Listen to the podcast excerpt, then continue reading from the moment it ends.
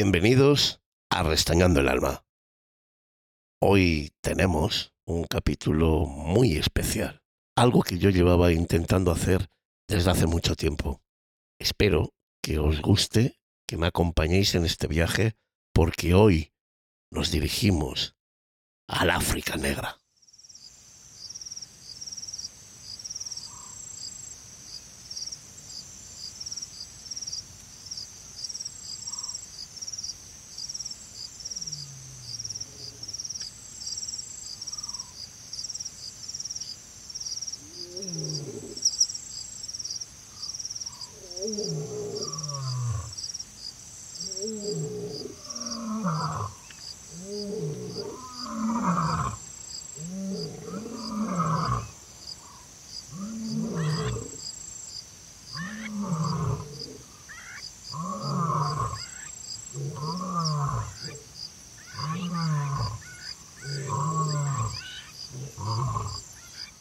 Hay muchas formas de alimentar el alma, muchas formas de enriquecernos por dentro, de construirnos, pero ninguna como la admiración, la envidia sana y la idealización de nuestros hermanos, los animales.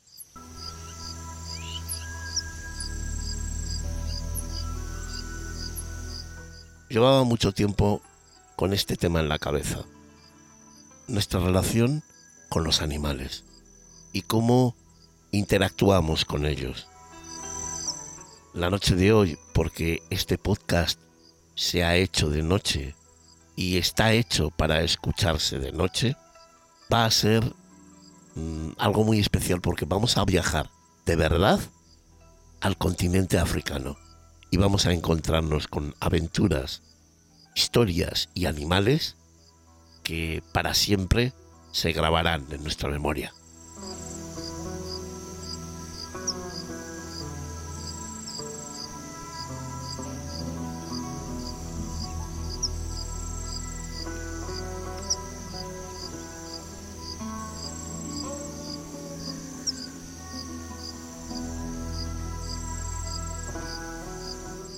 Porque el ser humano es capaz de lo mejor y lo peor, como ya he dicho muchísimas veces.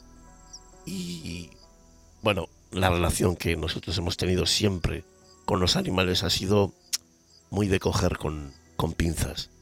Pero a día de hoy está teniendo lugar un cambio muy... Yo, yo lo llamaría un cambio artificial en cuanto al mundo animal. Y hemos pasado de mm, maltratarlos utilizarlos, usarlos e incluso esclavizarlos, a protegerlos más incluso que las propias personas.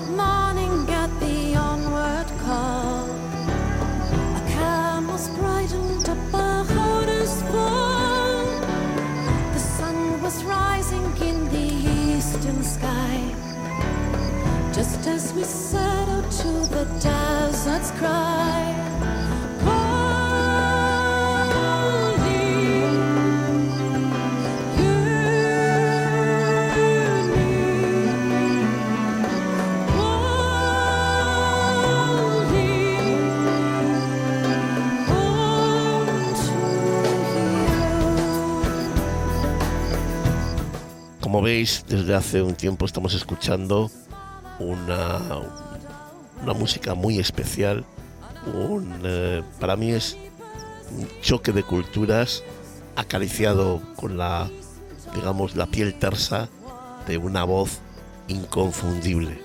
Hoy contamos con la cantante Lorena McKenna y el tema Caravanserai del disco An Ancient Muse, publicado en 2006.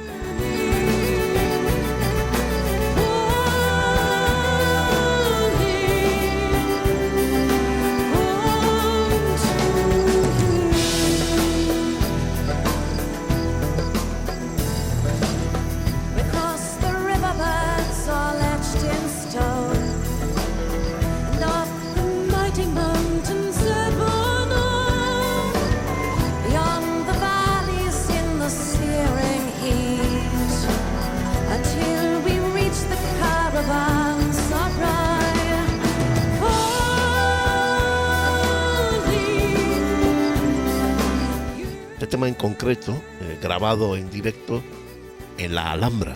Sí, sí, en el Palacio de la Alhambra, en directo, para vosotros, grabado en 2007. He elegido esta canción porque eh, existe una versión Caravanserai de disco, de estudio, pero yo siempre prefiero el directo. Hay más fuerza, más verdad. No sé, para mí choca más con el alma, choca, choca más con lo que somos y eso despierta y explota muchísimas sensaciones dentro. Este tema eh, para mí tiene una fusión de cantidad de estilos. Árabe, celta, este de Europa. Es eh, como si fuera... Sé que el ejemplo no, no es muy, no es muy allá, pero como si fuese una croqueta de mil sabores distintos. Y sobre todo, por encima de ella, la voz cristalina y poderosa de Lorena McKenna. What is this life that pulls me onward? My heart is full when you are by my side.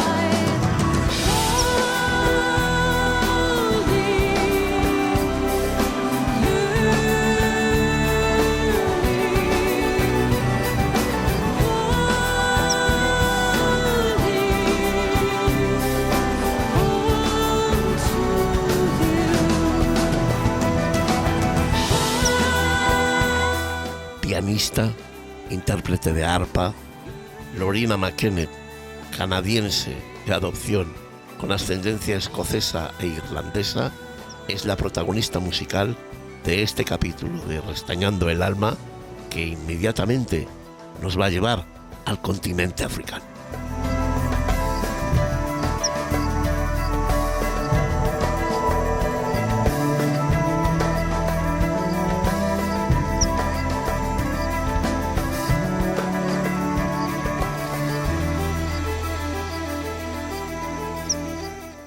Veis, ya estamos en África. Esto es una pradera, lo que nosotros llamaríamos una pradera, que aquí, a Saimara, se llama sabana. Es de noche. Como veis, hay ruidos de aves, de insectos, incluso de mamíferos, de animales superiores que nosotros es curioso eh, la relación que desde siempre hemos tenido con los animales. Creo que uno de los grandes problemas del ser humano es eh, pensar que ya no pertenecemos al reino animal, que nosotros estamos un escalón, dos, tres, por encima de todos ellos, los hemos dejado apartaditos ahí en una esquina y nos hemos dedicado a pensar que no pertenecemos a su hermandad, que no pertenecemos a su mundo, que nuestro mundo es otro. Y así hemos terminado utilizando a los animales, granjas, como mascotas e incluso en, la caza. ciertamente, eh, cuando hablo de la caza, me da la sensación de que una vez más el ser humano ha, eh, digamos, ensuciado, traicionado, destrozado todo lo bueno que la caza podría tener. El hombre eh, lo pudre todo con el dinero.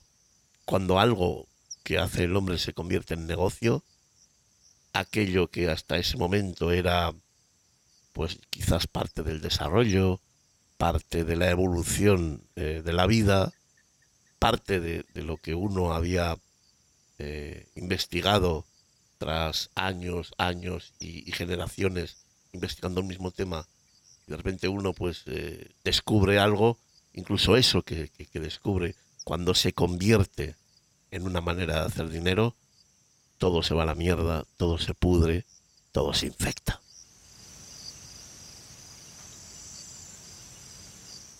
Siempre hemos utilizado a los animales de manera poco moral, poco ética. Incluso yo mismo he tenido mis, mis momentos. Esto no es una cosa que digas solamente lo hacen los malos. No, no es cierto, no es cierto. Esto lo hemos hecho todos, o al menos yo no conozco a nadie que no lo haya hecho, o si conozco, conozco a muy pocas personas que no hayan utilizado, usado, manipulado a los animales. Yo me acuerdo de, desde pequeño, mi abuela, mi padre y sobre todo Félix Rodríguez de la Fuente despertaron en mí el amor por la naturaleza. El amor, sobre todo, por lo salvaje.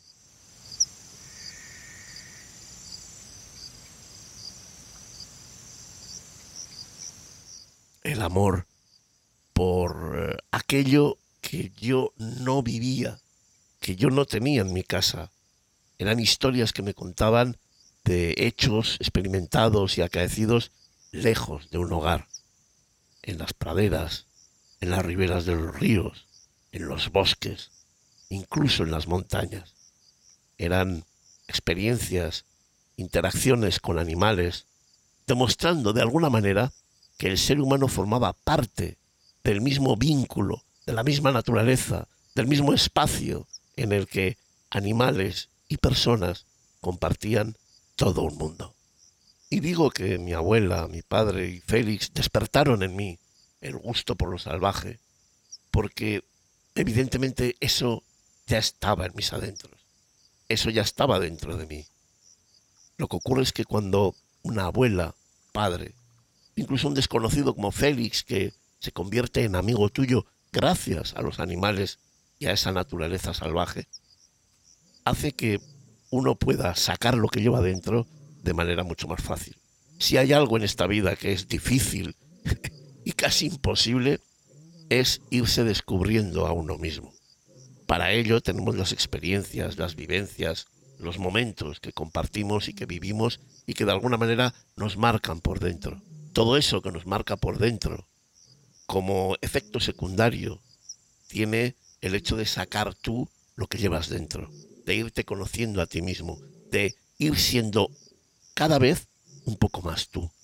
Y gracias a esa abuela, a ese padre y a ese Félix Rodríguez de la Fuente, yo iba despertando, iba mm, renaciendo, iba eh, resucitando partes de mí que yo no conocía. Mi, mi infancia fue entre hospitales, fracturas, dolores, pero de repente entre todo eso existía una bella flor blanca que representaba el gusto por lo salvaje, el gusto por los animales que compartían vida con nosotros y sobre todo el gusto de saberse que perteneces al mismo mundo, que perteneces a la misma clase social a la que pertenecen ellos, a los que se construyen a sí mismos y luchan contra todo por ser ellos. Como ya os he dicho, mi abuela, mi padre y Félix, sobre todo, despertaron lo que yo ya llevaba dentro. Yo he sido, gracias a ellos, naturalista, he sido cazador y sobre todo soy cetrero. Pero según mi cultura y mi mente han ido evolucionando, según he experimentado, según he ido creciendo, según he ido abriendo mi mundo a otros mundos, de todo ese abanico de cosas que yo soy y que de alguna manera representan pequeñas partes de mí, he ido haciendo una selección de lo que quiero seguir siendo y lo que ya no me apetece ser. He ido tomando diferentes caminos y he construido o reconstruido diferentes opiniones en cuanto a lo salvaje. Y digo que he ido reconstruyendo porque yo que he sido cazador, de caza mayor y de caza menor, sobre todo de caza menor, pero también es verdad que visité lugares como Liuer de Ara o Egea de los Caballeros, intentando cazar al tan ansiado, admirado y envidiado jabalí. Bueno, pues yo que he sido cazador, con el paso del tiempo y sobre todo por mi influencia cetrera, tanto de Félix como después de una serie de cetreros con los que he ido, bueno, pues, eh, conversando, compartiendo, interactuando, sí que es cierto que llegó un momento en el que yo ya no podía seguir siendo cazador. Cazador de escopeta, cazador de quien quiere llenar el morral y quien eh, sale al campo pensando que los animales no son sus competidores, sino son una especie de material que le pertenece a uno, como le pertenece el campo, como le pertenece el bosque, cómo le pertenece la montaña. Y bueno, una actitud egocentrista. Para mí, sé que va a haber muchos cazadores que me pueden eh, criticar, no me importa, yo, es mi idea, es mi, mi, opinión y es con lo que yo vivo. Y gracias a esa idea, esa opinión, dejé de ser cazador de escopeta. ¿Por qué? Pues porque yo entiendo que ser cazador, incluso de escopeta, uh, tiene mm, una esencia, una idea que es muy diferente a lo que yo encuentro en la caza normal. Conozco a muy pocas personas, muy pocas, a las que podrían entrar en la idea que yo tengo de cazador, de piel roja, como decía Félix Rodríguez de la Fuente, de persona que admira tanto a la presa como al campo, como al mundo en el que se mueve. Hoy en día la gente sale con la escopeta exactamente igual que sale a un mercado. Encuentra pimientos, los coge, encuentra perdices, las coge, encuentra patatas, las coge, encuentra ciervos, los coge. Y si puede coger seis patatas en vez de cinco, pues mejor si puede coger también siete ciervos en vez de cuatro es lo que hay, es la idea que yo tengo de, la caza en la que me, bueno, pues lo dejé. Dejé la caza de escopeta, me gusta mucho disparar, me gustan mucho las armas, ya, ya lo sabéis, pero no, no es, no es mi campo el, la caza de escopeta. Sí que es cierto que he practicado durante muchos años la cetrería, que es una forma de cazar, para mí muy diferente de lo que puede ser la caza con escopeta. Pero bueno, no deja de ser una caza. Pero para mí, eh, lo que importa de esa caza es ser testigo de momentos en los que una rapaz intenta capturar una presa. Y ahí las cosas incluso están infinitamente más igualadas, porque la presa está preparada para escapar del cazador y el cazador está preparado para dar caza a la presa. Y ahí yo no soy más que un testigo un pobre diablo que se encuentra en ese momento ahí y tiene la enorme suerte y la enorme fortuna de poder ser testigo presencial, no sé, uno de los momentos más dramáticos e increíbles, más hermosos que la naturaleza te puede, te puede dar. Es que es una caza mucho más natural, es una caza en la que el ser humano eh, meramente es un, bueno, eh, un accidente, siempre se nos llama maestros a los cetreros. Y yo siempre pienso que el verdadero maestro es el ave. Yo he vivido cosas increíbles en el mundo de la cetrería. Sensaciones que van mucho más allá de la caza, de lo que se entiende como, como capturar una presa con, con otro animal. Yo dije la escopeta sobre todo por, por, bueno, por una cosa, por una razón, ¿no? Eh, cuando tú salías al campo, de todas las presas que te salían en el momento, había veces que las que las que salían eran rapaces, eran comadrejas, eran garduñas, eran zorros. Cuando tú vas con un arma, y yo hablo de mi caso, ¿eh? no hablo de todos los casos, yo hablo del mío propio. Cuando tú vas con un arma por, por, por el monte y lo que te salta en ese momento en vez de ser una presa es un animal cazador, porque yo a los, los depredadores nunca los he visto como presas, los he visto como animales cazadores. Cuando a ti te sale un animal cazador y tienes la oportunidad de dispararle, cuando yo apuntaba no podía disparar. Llegó un momento en el que yo es que no podía, era superior a mí, porque para mí ese animal que estaba en la rama de un manzano o estaba en un agujero de un petril que estaba lindando dos, dos praderas, para mí ese animal era mi hermano. Era un animal que como yo había salido a cazar, como yo necesitaba de la carne para seguir viviendo y como yo, de alguna manera, tenía dentro de sí ese orgullo de saberse que vivía por lo que él hacía, que cada día, cada tarde, cada noche conquistaba con aquello que le habían dado el derecho a seguir viviendo. Y yo no podía disparar ahí. Se me hacía eh, tremendamente duro, se me hacía complicado. No sentía, no me sentía bien cuando disparaba un ratonero que había salido 40 mm, metros más allá, desde la rama de, de un pino. No podía dispararle. Era como yo. al final yo me veía reflejado en ese águila, me veía reflejado en el aguilucho, me veía reflejado en el halcón.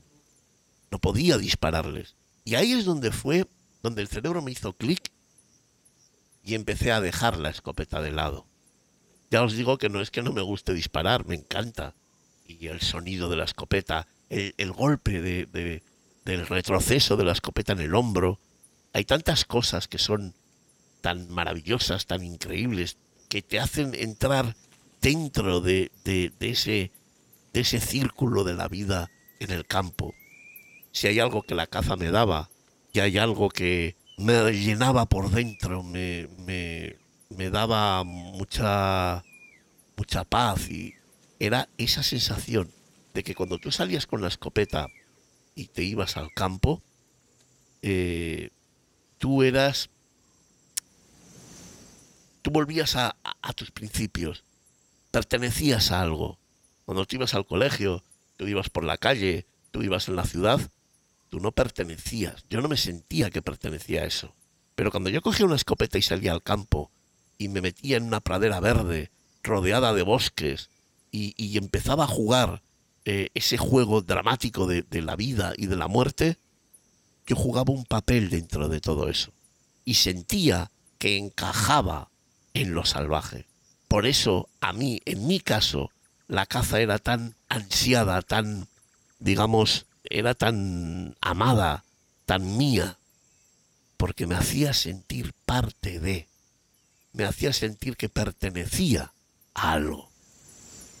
Y eso es como una droga, amigos, eso es como, como sentirte en casa, como haber vuelto a casa de tu madre.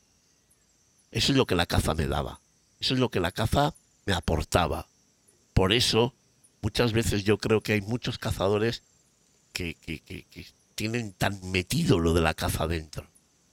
Porque gracias a eso se sienten parte de, se sienten parte de algo, algo que es tremendamente difícil. Ahora va a haber muchos ecologistas y mucha gente que me diga, ah, pues, pues siéntete parte del campo cuidando a zorzales. Pero es que eso, hay gente a la que no le hace sentir parte de algo. Hay personas que tenemos un instinto natural de depredación. Ser depredadores, ser cazadores, nos llena por dentro, nos convierte en lo que somos. Es que no es lo que queremos ser, es lo que somos. Y eso habría que entenderlo. Y si me, me van a venir ahora y me van a decir, pues mira, si para ser tienes que matar palomas, pues chaval, no seas. Ya, qué fácil es decir eso. Haz tú lo mismo. Busca aquello que te haga ser y luego déjalo. Evidentemente, uno va creciendo con el tiempo, como ya os he dicho, uno va viviendo experiencias, uno va escuchando a Félix Rodríguez de la Fuente, a, a diferentes naturalistas, va viendo lo que está ocurriendo en el campo. ¿Sabéis qué es lo que fue lo peor para que yo dejara la caza? ¿Qué es lo que me echó para atrás de la propia caza? Muchos cazadores. Lo peor de la caza son muchos cazadores. Hay cazadores maravillosos, cazadores increíbles, que son verdaderos pieles rojas, que se tiran todo un puto día detrás de una perdiz que pueden cogerla o no. Mi admiración para esos cazadores, mi libertad para que esos cazadores puedan hacer lo que quieran, porque sé que hagan lo que hagan, va a ser bueno para el campo. Pero esos cazadores son cuatro. Cuatro en un grupo de un millón. Normalmente la gente sale a cazar exactamente igual que si fueras a un Eroski, a un supermercado y te dijeran, durante media hora te puedes llevar todo lo que quieras. Así sale la gente a cazar. Eso no es cazar. Y por eso, el día que yo empecé a no poder disparar a los depredadores que me rodeaban, decidí dejar la escopeta, decidí dejar la caza con armas y volqué mi pasión de la caza y mi pasión de pertenecer al campo en las rapaces, que a su vez, antes de empezar la caza, ya eran parte de, de eso salvaje que yo admiraba, que yo idolatraba, que yo ansiaba tener y que la cetrería permitió que pudiera responder a todo ese anhelo y a todo ese deseo enorme de poder compartir mi vida con una rapaz alada. Pues así fue. Así es como yo dejé de utilizar la escopeta y empecé a utilizar las alas, las plumas y la enorme vista y la enorme inteligencia de mis amigas y hermanas, las rapaces. Y esa, ese choque que yo tuve a la hora de dejar eh, la escopeta, porque no podía eh, enfrentarme a la caza de depredadores, me ha llevado a recordar una historia triste, pero a la vez que creo que todos tenemos que, que conocer. Si hay algo o si hay algún animal que yo encuentro que tiene parecido con lo que el ser humano lleva a cabo día a día eh, en este planeta, ese es el león. Para mí, la vida del león es una especie de impronta, una especie de sello, una especie de imagen que quedó del pasado de lo que pudo haber sido cualquier eh, manada, cualquier familia, cualquier tribu de seres humanos o incluso de homínidos que pululaban por estas sabanas hace miles de años.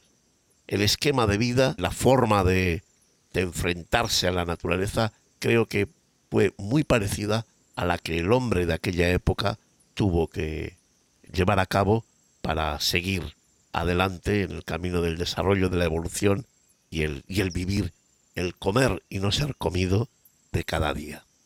Y por todo eso, y aquella idea de no poder cazar depredadores, y ese parecido que encuentro entre el día a día de los leones con lo que tenía que haber sido el día a día de nuestros antepasados, me recuerda una historia fascinante, triste, pero al mismo tiempo que, como he dicho antes, uno debe conocer y debe saber cómo se trata a los animales, cómo tratamos a los animales, sobre todo cuando convertimos todo lo que rodea a ellos, todo lo que rodea a nuestra relación con nuestros hermanos animales en dinero. Hace unos años hubo una, un grupo de leones muy famosos en África. Eran cuatro hermanos que, bueno, se habían juntado y comenzaron su largo vagar y caminar por entre las sabanas africanas, intentando fortalecerse, intentando desarrollarse, intentando convertirse en verdaderos reyes leones para poder dominar una manada y ser verdaderamente esos reyes leones para los que están preparados todos los leones machos y que seguramente solo unos pocos pueden eh, llegar a, experimentar esa fortuna. Uno de esos leones, Cecil, que se llamaba, era un león muy especial, un león enorme, un león de esos de, de melena negra, de esos preciosos cuya melena ondea al viento y cuyo color negro llama la atención a kilómetros de distancia en una sabana amplia, llana y donde el color amarillo destaca e inunda cada centímetro y cada rincón de la misma. Ese león vivía en Wanji, que era un parque nacional, uno de los más famosos de, Zimbabue. Ese parque era un bastión de, leones. Era un parque en el que mm, los leones, eh, bueno, eh, habían encontrado acomodo y, bueno, pues era uno de los parques en los que el león se sentía más protegido, en el que se cuidaba más a los leones y, y evidentemente contar con esta hermandad de cuatro hermanos eh, fuertes, grandes, bueno, pues estaba, estaba cantado que iban a ser reyes de una enorme, en una, enorme manada. Bueno, pues eh, con el paso del tiempo, como, como pasa, porque la vida del león macho, aunque todo el mundo diga que es vago y que no hace nada, es una mentira absoluta.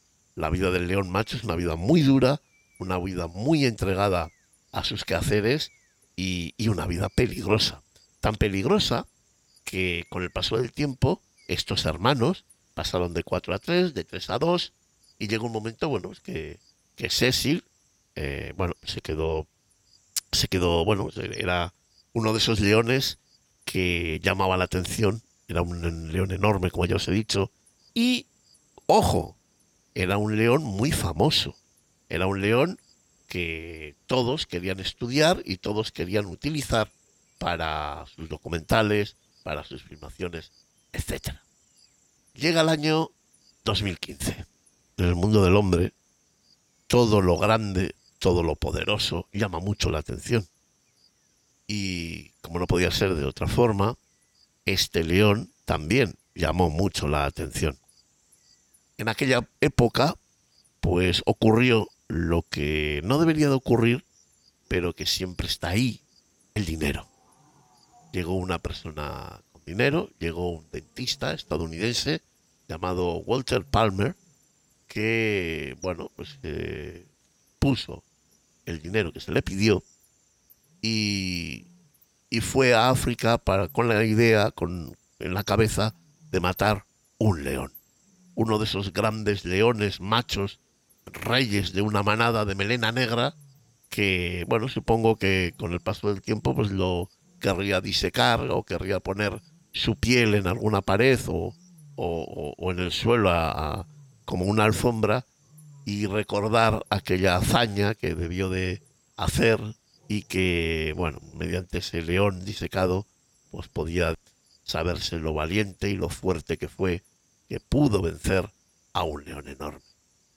Bueno, ese tal Walter Palmer fue a Zimbabue, habló con las personas que, bueno, que de alguna manera vendían el poder cazar un león y de alguna manera, pues bueno, había hablado con esa gente, esa gente ya eh, había ojeado ciertos leones ya de bastante edad y que formar parte de, de la presa y del tesoro de este hombre que pagaría, no sé cuánto pagó, pero tuvo que ser una pasta seguro.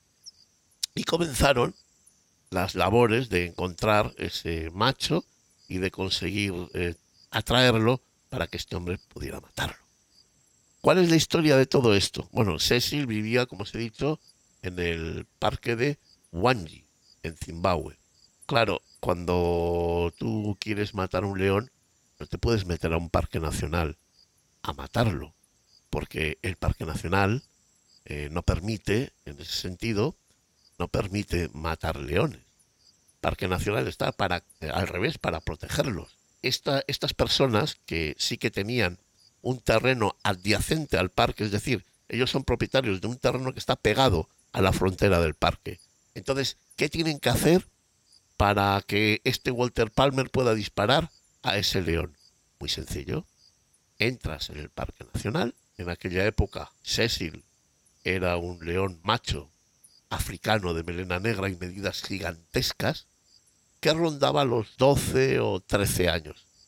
En un mes de julio, esos dueños de ese terreno adyacente entran en el parque sin que se les vea y van colocando una serie de cebos a una cierta distancia para que Cecil o el león que sea, que ellos ya hayan ojeado que ande por allí y que responda a las necesidades de su cliente, pueda ir comiendo los cebos y pueda ser atraído hasta el límite del parque para que entre en el terreno perteneciente a estos, digamos, gestores de caza, y es que no sabría cómo llamarles, a estos hijos de puta, para que ese león entre en un terreno que no está protegido y pueda ser disparado, cazado, asesinado.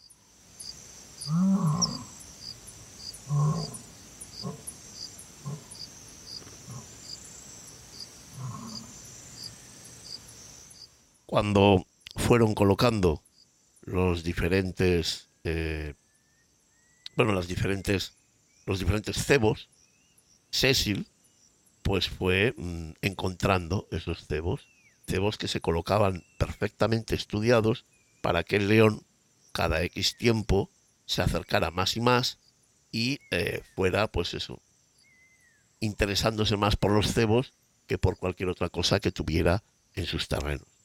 Así pues, Cecil entró, desgraciadamente, en los terrenos de estos negociantes, entre comillas, y eh, llegó un momento que ya entró tanto en ese terreno que era el momento en el que Walter Palmer podía plantearse dispararle y acabar con él. Así fue pues como ese dentista estadounidense de Minnesota pues eh, disparó y acabó con, con el león.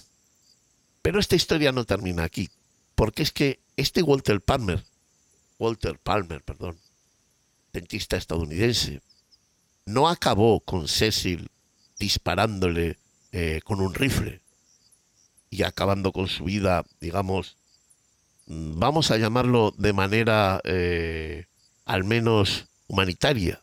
No, no. Este señor Walter había ido con un arco y flechas. Y acabó con ese león disparándole una serie de flechas. Supongo que él se creería más valiente por matarle con un arco, o incluso pensará, es que me sale cada palabra que es que mejor me callo. Incluso pensaría que matarle con flechas era una forma de muerte más natural, más acorde con el medio en el que estaban en ese momento, y entonces encima se iría regocijado de decir, no, no, le he matado, pero es que encima le he matado ecológicamente. El caso es que Walter Palmer lanzó sus flechas y como os podéis imaginar, el león no cayó en el momento. El león anduvo dos o tres días agonizando eh, de aquí para allá, intentando hacer lo que sea para no sentir el dolor, para, para ver, a ver si se curaba de una manera, de otra. Bueno, como los animales suelen hacer cuando están a punto de morir y, y ellos quieren seguir viviendo y quieren seguir luchando. El caso es que a los tres días encontraron el cadáver de Cecil. Eh, bueno, lo, lo cogieron. Los valientes, que no fueron en el momento, les dejaron que se muriera y, bueno, pues lo cogieron, harían lo que fuera. Yo no sé si, si le cortaron la cabeza, si, si le quitaron la piel con la cabeza y lo pusieron en una pared. No lo sé, ni me importa. La cuestión es que ese león, con una forma física admirable, con, un, eh, con una genética y una esencia eh, de inteligencia y de rapidez eh, de conceptos en, el campo, fantástica, pues tuvo que tener estar tres días agonizando como no le tocaba, porque esa no es la forma de morir de un rey. Él no hizo nada para llegar a esa muerte. Él estaba preparado para enfrentarse a lo que sea todavía y, acabó pues como un viejo, como un, pues no sé, como un animal tullido. Y, y bueno, no, no sé yo, es que no, no, no encuentro las palabras para poder describir a santo de qué se puede matar un león a flechazos.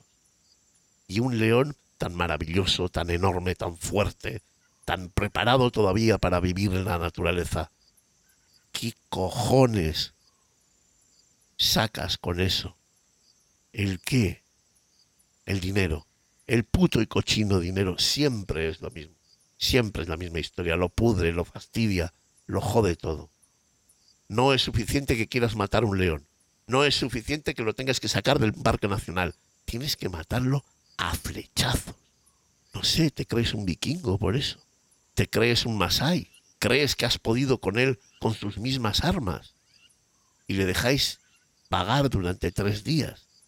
Hasta que ya muere desangrado, de dolor, de infecciones. Mejor ni pensar lo que tuvo que pasar aquel león durante esos tres días para llegar al final de su, de su tiempo. No, no, no encuentro.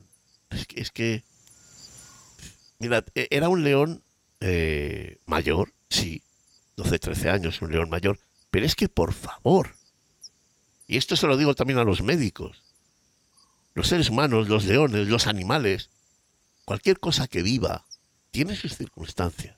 Quizás hay personas que con 70 años son viejas. No pueden enfrentarse al día a día como lo hacían hasta en ese momento. Pero mi padre, con 70 años, era tan joven como con 50. Cecil, por su estructura, por su forma de ser, por la autonomía con la que se había manejado siempre, por su, digamos, su esencia. No era un león viejo, era un león mayor, pero tenía mucha carrera todavía. ¿Quién cojones es el ser humano para decidir este sí, este no, este vale, este no vale? Y lo mismo digo el ser humano que se encarga de leones que el que se encarga en un hospital de juzgar, porque al final se juzga a los enfermos. ¿Quién es el ser humano? ¿Qué pasaba con el COVID? Cuando llegaban pacientes y decían, no, es que este es joven, a este vamos a darle todo y al mayor, pues vamos a dejarle... ¿Quién cojones es nadie para decidir? ¿Cómo decides que un león ha llegado al final de su vida? ¿Cómo decides que un león es mejor matarlo ahora y dejar paso a las nuevas generaciones? ¿Vosotros creéis que los leones de tres años que vienen por detrás tienen el bagaje que tenía Cecil cuando murió? ¿Vosotros creéis que las crías de Cecil son las mismas crías que, las de un león de tres años? ¿Qué es esto? ¿Y quién, quién es el iluminado que dice, no, yo puedo decidir porque yo sé? Así nos comportamos con los animales. Así les llevamos para adelante. Fijaos, yo llevo mucho tiempo escuchando esta nueva ley de Podemos, de, ley animalista, que a mí, a mí personalmente, me parece vomitiva. Igual que he empezado a criticando a los cazadores, os digo, esta ley es vomitiva. Porque a los animales los convierte en otra cosa. Que además, los que han hecho la ley no tienen ni puta idea es que no tienen ni puta idea de lo que es un animal. Ni se lo han planteado. Viven en su puto mundo de yo no sé de qué. Es que cada vez que alguien dice es un puto de Walt Disney, joder, pobre Walt Disney, tío. que los documentales de Walt Disney y las películas de Walt Disney a mí me gustaban. Y me enseñaron mucho de los animales. Esta mierda no es Walt Disney. ¿De dónde coño se han sacado esto? Y no voy a empezar a, hablar parte por parte de la ley porque es que me parece bochornoso. Pero ¿por qué vamos de un punto al otro? ¿Por qué pasamos de negativo a positivo? ¿Por qué pasamos de blanco a negro? Que no, que es más fácil que todo eso. Solo hace falta escuchar, ver, mirar y aprender y copiar y sentir a la naturaleza. ¿A qué cojones viene esta ley? Que lo vuelve todo patas arriba para nada, convirtiendo a unos en los buenos y a otros en los malos. No hay buenos ni malos en la naturaleza. Al igual que muchas veces escucho a la gente decir, él no lo haría, ese animal no lo haría, ese perro no lo haría. ¿Cuántas veces habéis estado vosotros con un animal? No en casa, ¿eh? No en una butaca acariciándolo. No, no, no, no. Viviendo la naturaleza salvaje. ¿Cuántas veces? No existe el animal bueno, no existe el animal malo, no existe el animal que merece la defensa y no existe el animal que merece el ataque.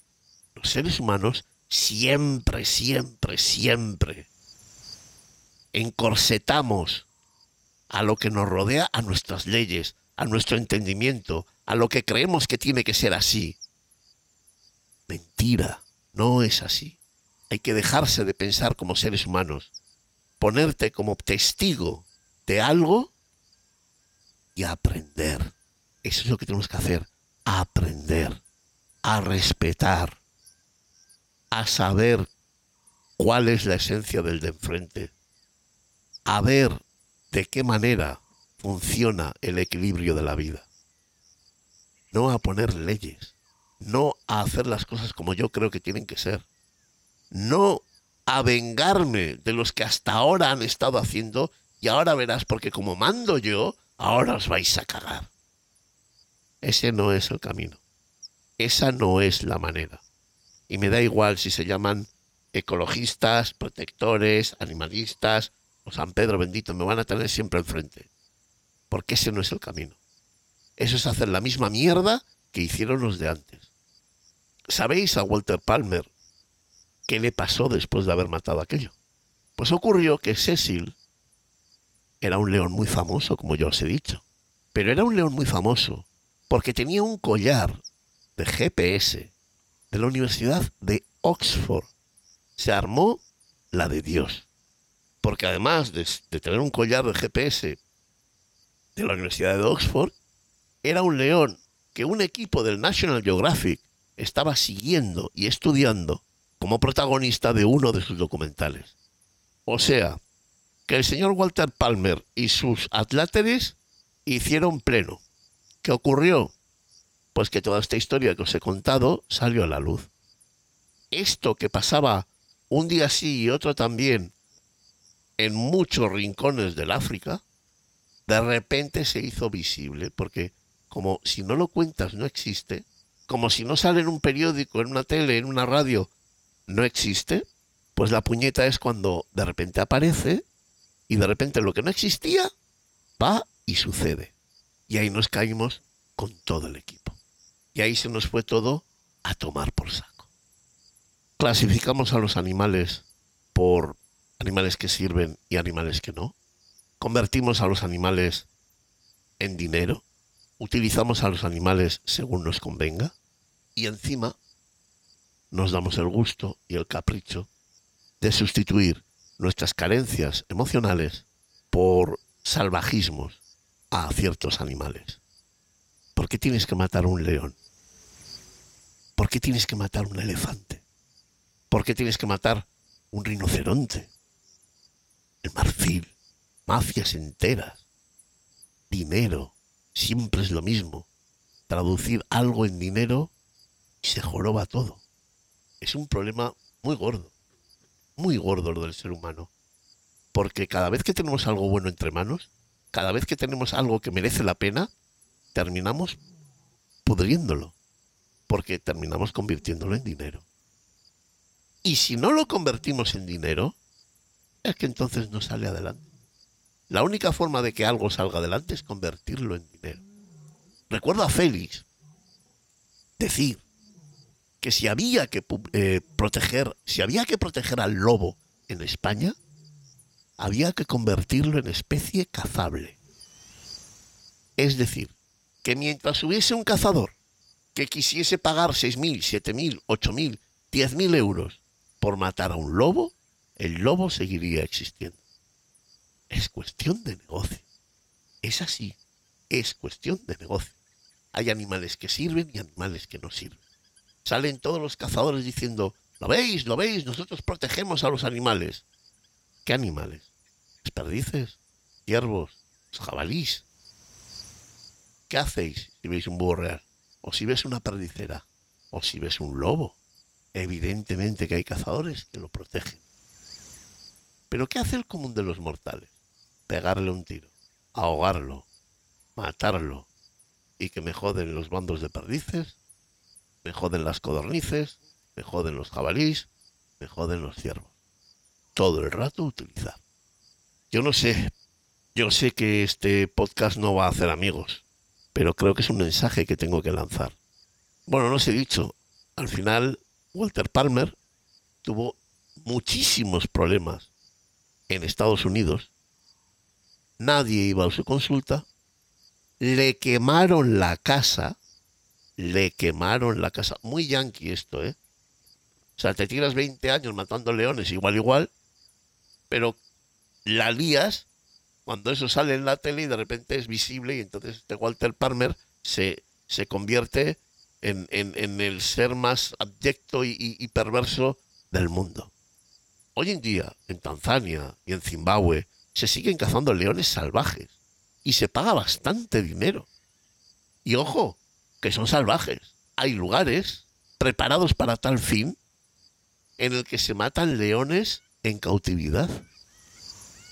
Es decir, tú vas a África, aterrizas, te vas a un terreno que está vallado, que tiene una serie de leones, y tú les pegas un tiro y los matas. O a flechazos, o como te dé la gana. Que es alucinante. Están criados en cautividad.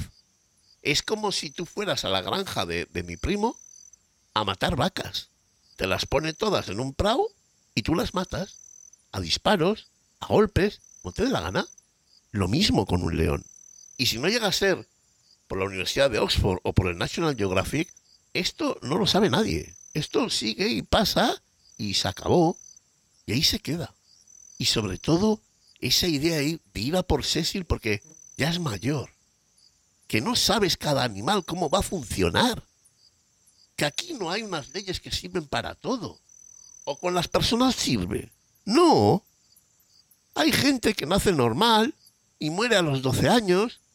Y hay gente como yo que nace con 100.000 problemas y a los 53 sigue vivo. Que no sabemos cómo va a funcionar esto. ¿Sabéis vosotros que los tigres en Rusia y en la India son infinitamente más pequeños que hace dos siglos? Eso es porque eh, la raza está evolucionando a, a hacerse más pequeña. No. No, mentira.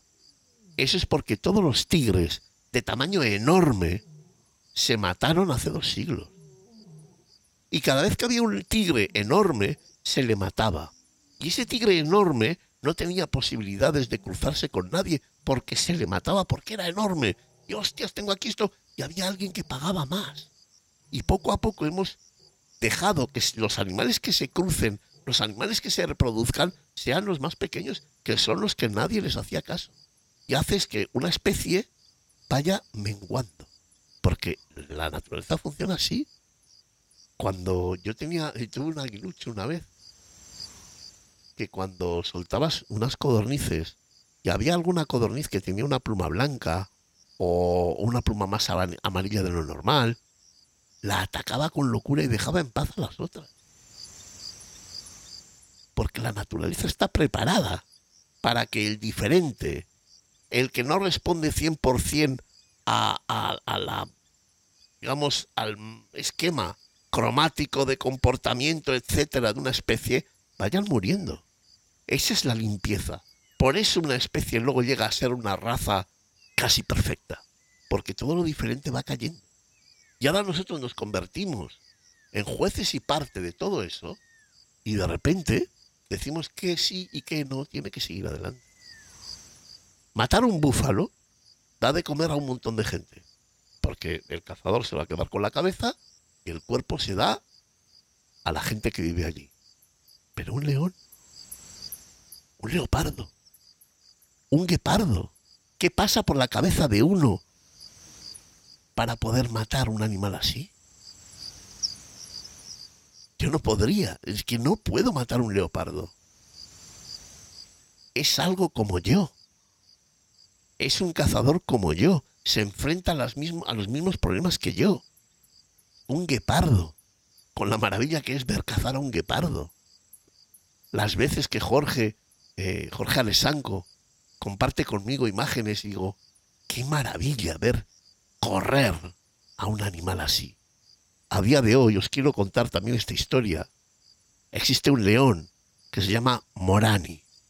Morani pertenecía a otra hermandad de, de reyes leones llamados los cuatro mosqueteros. Era un león y es un león mítico, un león a que todo el mundo conoce y al que todo el mundo admira. Y justo, acompañado de uno de sus hijos, que se llama Requero Breathway,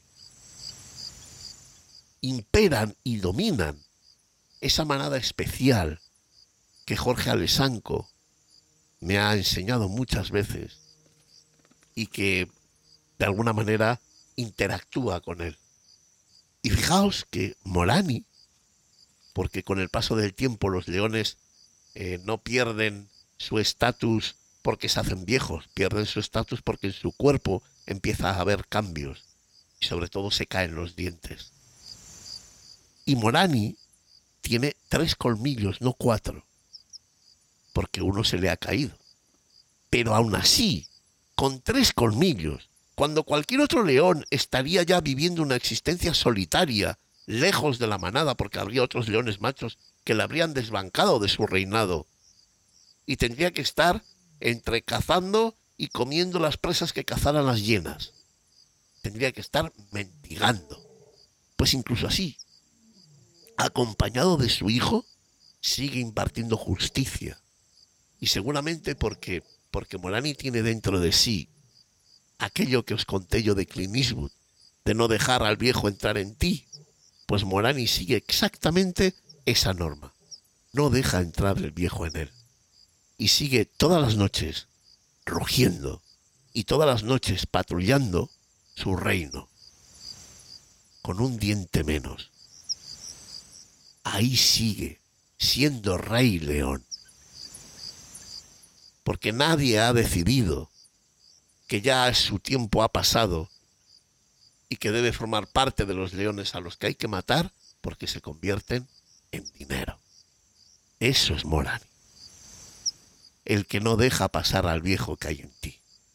Y deberemos, deberíamos de entender que como en el caso de Morani, en el caso de Cecil, ¿habéis visto, ¿habéis visto el, videoclip de Injertos? El videoclip, no, las, no la entrevista, no el, el reportaje, el videoclip.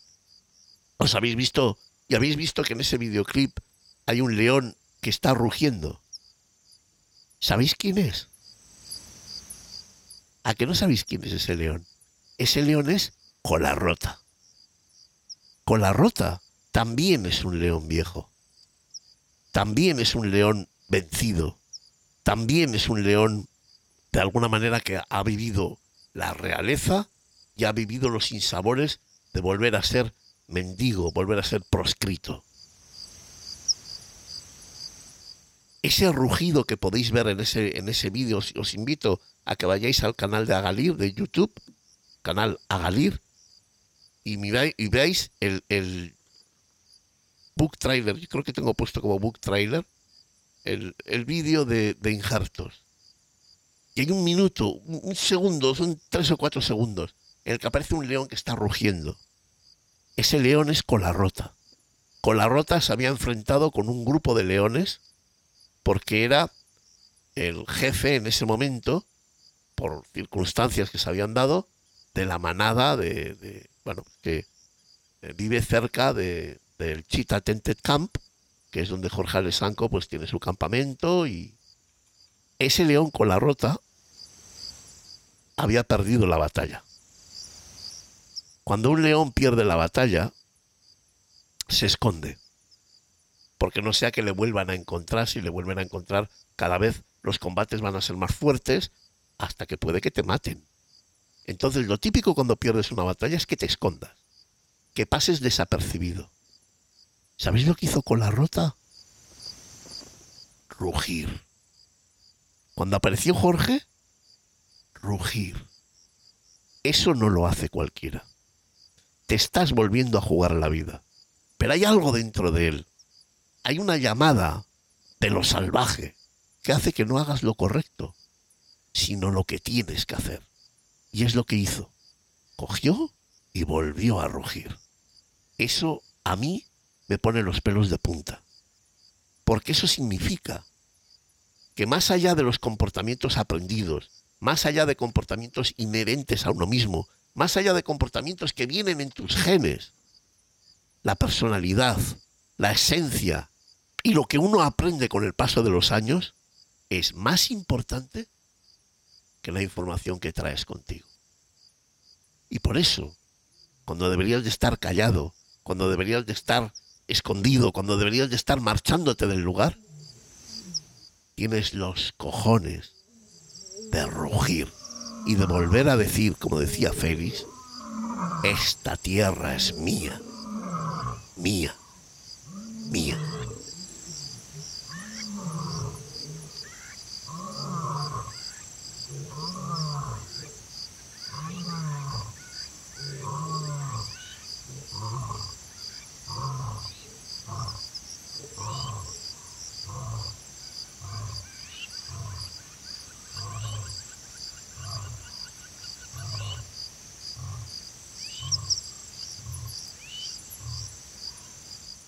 Craso error no darnos cuenta de que lo que uno aprende, de que lo que uno tiene y de, que lo que uno lleva es importante y tiene que transmitirse a las generaciones futuras.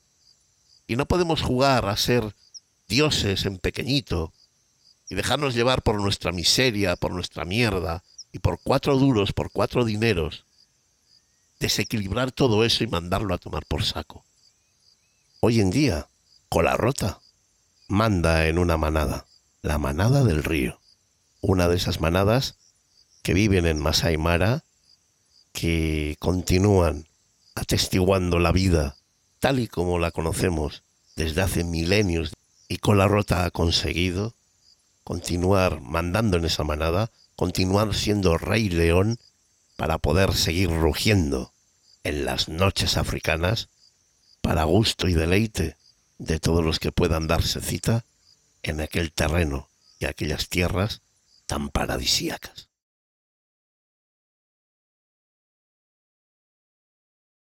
Hay animales como Cecil, como Morani, como Colarrota, que son excepcionales, que son diferentes, que son únicos y que pueden dar mucho más de lo que nosotros entendemos como normal. Es así y tenemos que entenderlo y tendremos que decidir si queremos una cosa u otra. Cuando uno va a África, la idea que uno lleva es que vas al continente en el que todavía las cosas se parecen a como eran antes. Eso no va a ser así. Si leones como Cecil, como Moranio o como Colarrota desaparecen antes de tiempo. Dejemos que la naturaleza siga su curso. Dejemos que el campo imponga sus leyes, imponga sus normas. Y aquellos que incluso pasado el tiempo son capaces de seguir cumpliendo esas normas e imponerse a esas normas, dejemos de que sigan viviendo. Dejemos que sigan siendo lo que son, igual que vuestro padre, vuestra madre. A veces son más poderosos que los que nos rodean. Porque a veces es así. A veces hay personas que tienen una energía que no se sabe de dónde salen, pero está ahí, revienta con ellos. Mi padre era un Cecil, un Morani, un cola rota. Démosle la oportunidad de que nos enseñen lo que valen. Démosles la oportunidad de que sean lo que son. Esa información para nosotros, para los jóvenes, es un tesoro en bruto. Es una verdadera suerte poder contar con eso ahí y aprender de ello. Son maestros, son inspiración en vida, son cultura y son ambiente, son vida. Al final, creemos que sabemos algo, no sabemos nada. Solamente nos movemos por intereses, solamente nos movemos por hacer dinero, y perdemos lo que verdaderamente es un tesoro. Y esto que os estoy diciendo ahora, podríamos transformarlo al 100% en un podcast dedicado al ser humano. O vas a tratar a Clint Eastwood como un pequeño abuelo que ya está viejo y cansado de vivir. ¿A que no? Pues es lo mismo.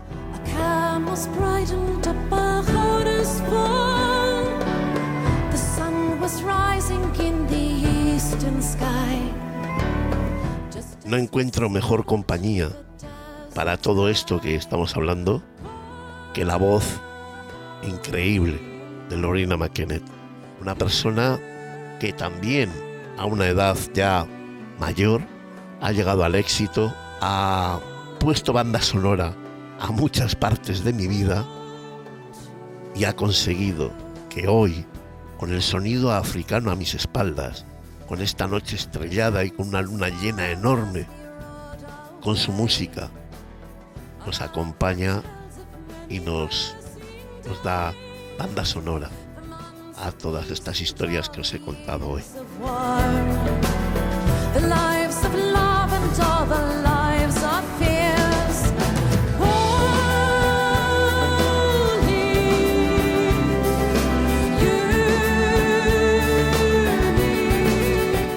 Vaya este programa dedicado a todos esos animales que desde la dificultad de vivir en una naturaleza salvaje, encima han de hacer frente un día y otro al salvajismo, al egoísmo y a la miseria de una especie como el ser humano, capaz de lo mejor y lo peor al mismo tiempo.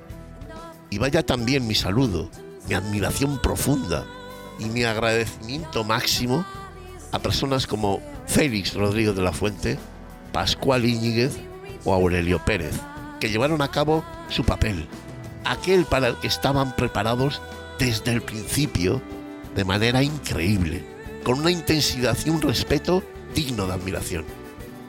Y finalmente, quiero agradecer también, desde lo más profundo de mi ser, a Jorge Alessanco y a Ignacio Arrospide, por todo lo que comparten conmigo, por todo lo que me regalan un día sí y otro también, y por lo mucho que me han ayudado a la hora de enfrentarme a este capítulo. Para todos ellos, mi respeto y mi admiración. Y a vosotros, deciros que, que busquéis la belleza, que como han hecho todos estos, es la única protesta que merece la pena en este asqueroso mundo. Muchas gracias y hasta pronto.